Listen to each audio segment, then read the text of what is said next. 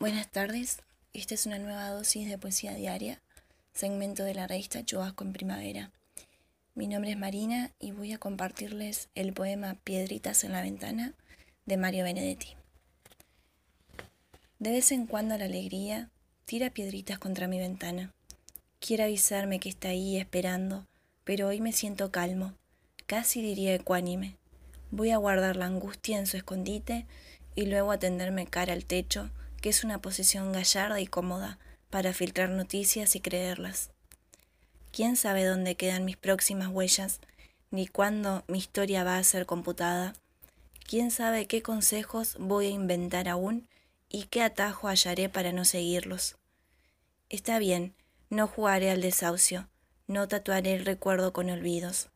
Mucho queda por decir y callar y también quedan uvas para llenar la boca. Está bien, me doy por persuadido. Que la alegría no tire más piedritas. Abriré la ventana, abriré la ventana.